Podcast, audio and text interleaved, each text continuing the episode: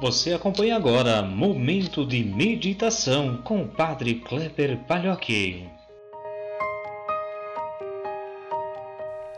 Olá, meu irmão, minha irmã. É terça-feira hoje. Paz e bem para você. Hoje, dia 28 de julho de 2020.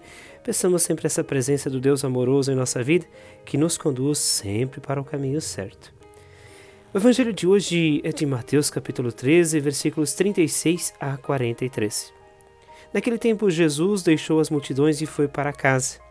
Seus discípulos aproximaram-se dele e disseram: Explica-nos a parábola do joio. Jesus respondeu: Aquele que semeia a boa semente é o filho do homem.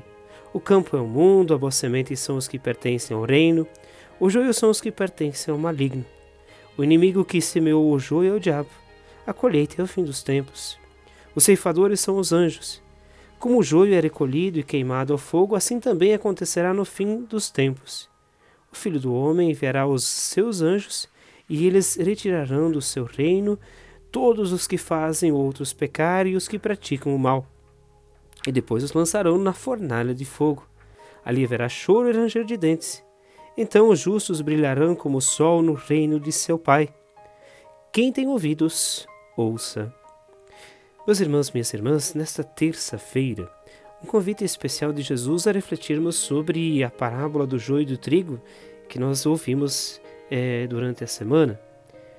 E é interessante notarmos que Jesus está sentando com seus discípulos, há uma dúvida entre eles, e ele explica aos seus discípulos então o significado desta parábola. Só recapitulando, né, lembramos que a parábola conta que um semeador, um, o dono, né, semeou uma semente de trigo e o inimigo foi lá e semeou joio no meio. E aí os empregados eh, logo retrucaram o dono, perguntando: Mas você não tinha semeado sementes boas? Como que nasceu joio no meio? E aí o, o dono da, da terra, né, da, da propriedade, diz assim: Não, eu semeei semente boa. Mas alguém foi lá, um inimigo foi lá e semeou joio no meio.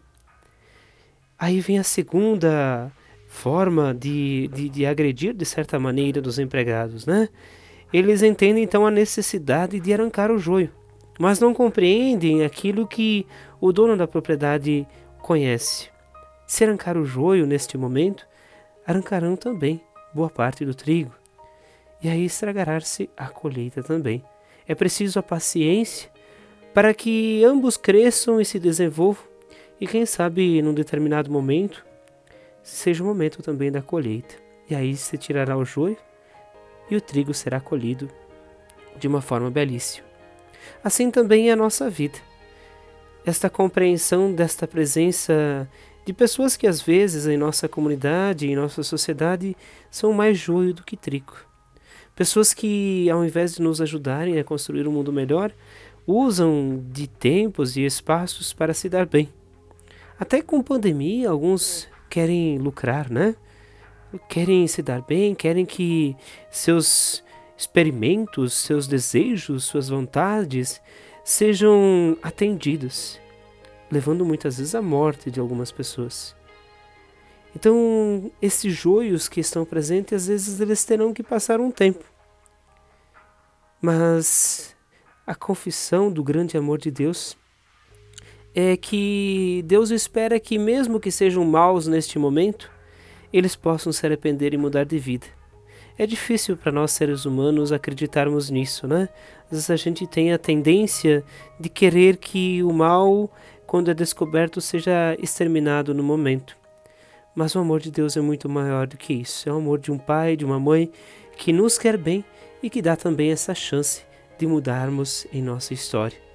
Que o Senhor bom Deus vos abençoe nesse dia, vos guarde, vos ajude também a ser semente de trigo em nossa comunidade, semente do bem, semente de transformação. Ele que vos abençoe, Ele que é Pai, Filho e Espírito Santo. Amém. Um grande abraço, um ótimo dia, nos encontramos amanhã.